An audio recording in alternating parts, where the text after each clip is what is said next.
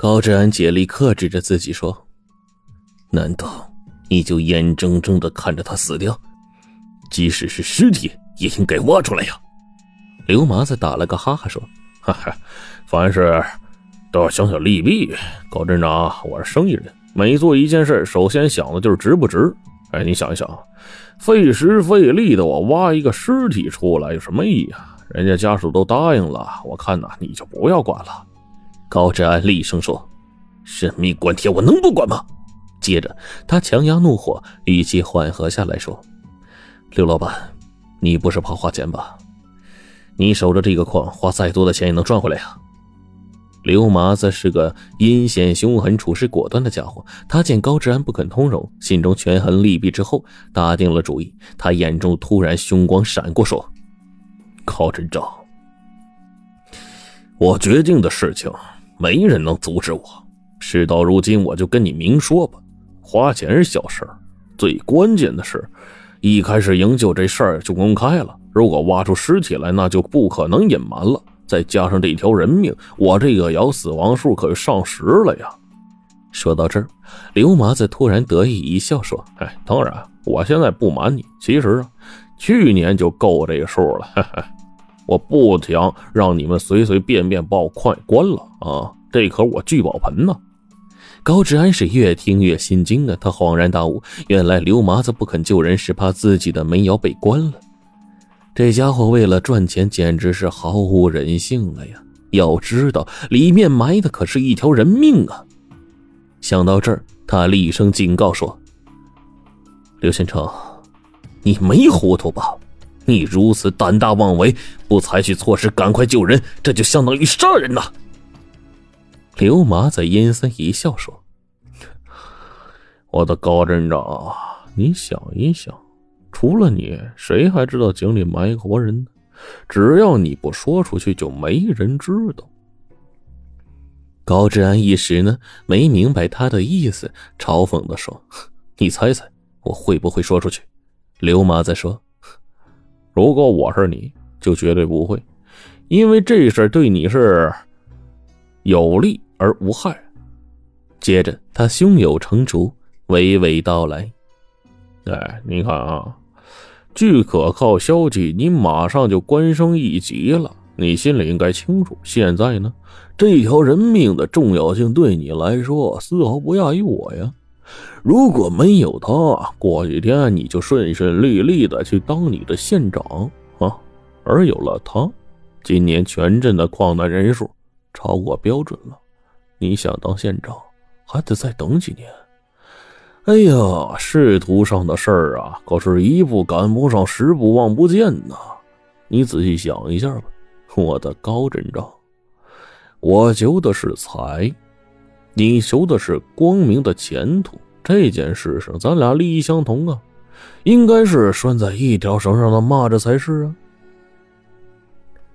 刘麻子这话呢，确实说在点子上了。经他这么一提，高志安才猛地想起来这一层。是啊。死人的事情如果暴露出去，他的县长梦十有八九会化为泡影。他怔了半晌，奇怪的问：“你怎么知道这件事情？”刘麻子嘿嘿一笑，得意的说：“你去问问赵副书记，他会详细告诉你。”高志安心头一震呢，马上就明白了。事故发生之后，刘麻子一定跟赵副书记通过气儿了。不用说。他今天所做的一切，一定是赵副书记同意的，甚至有可能就是赵副书记的主意。想到这一点，他心中不由得又是失望又是疼痛啊！万万没想到，为了利益，自己一向敬重的赵副书记，竟然会和刘麻子沆瀣一气，置党纪国法于不顾，甚至连最基本的人性道德都丧失了。刘麻子将高志安的情绪上的变化看在眼里，以为他是心中动摇了，心中窃喜啊，赶紧趁热打铁说：“哎，高院长，这件事情你只要听我的，除了不影响你升官，我也不会亏待你。那个，我送你百分之十的干股，怎么样？”高志安佯装沉思了一下，突然问：“你送给赵副书记多少股？”刘麻子闻听，哈哈一笑：“哎呀，你呀，还想跟赵书记比？胃口太大了吧！我跟你说，百分之十那也不是小数了。今儿年头不好，三五十万有保证啊。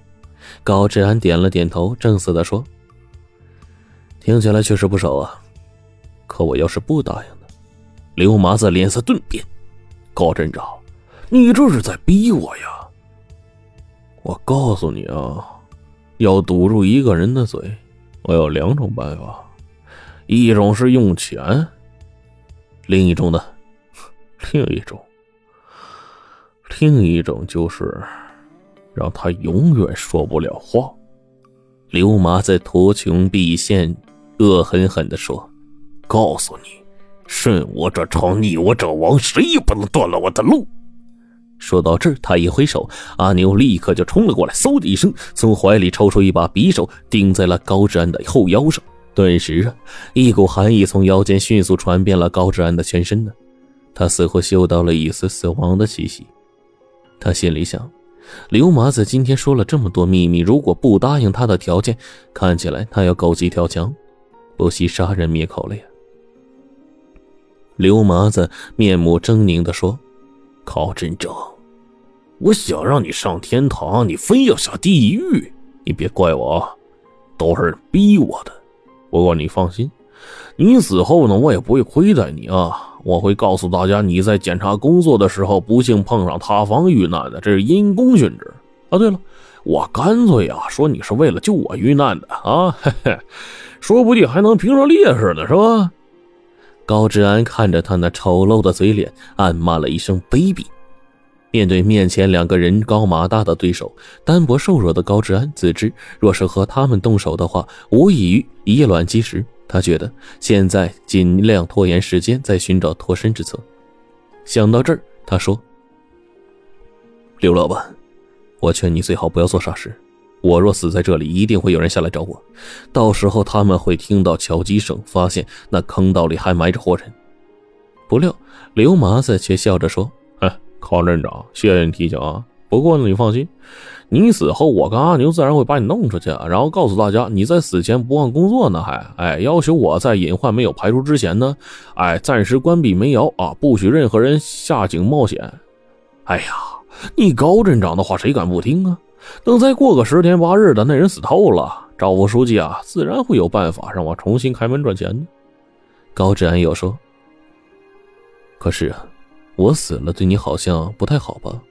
我要死在这里的话，应该也算是矿难了。加上我，你这矿上的死亡人数不也上十了？一样会封矿啊！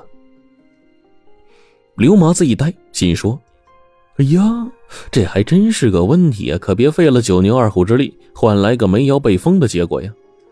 高志安看出了刘麻子心有所动，不由得暗暗一喜，于是进一步劝道。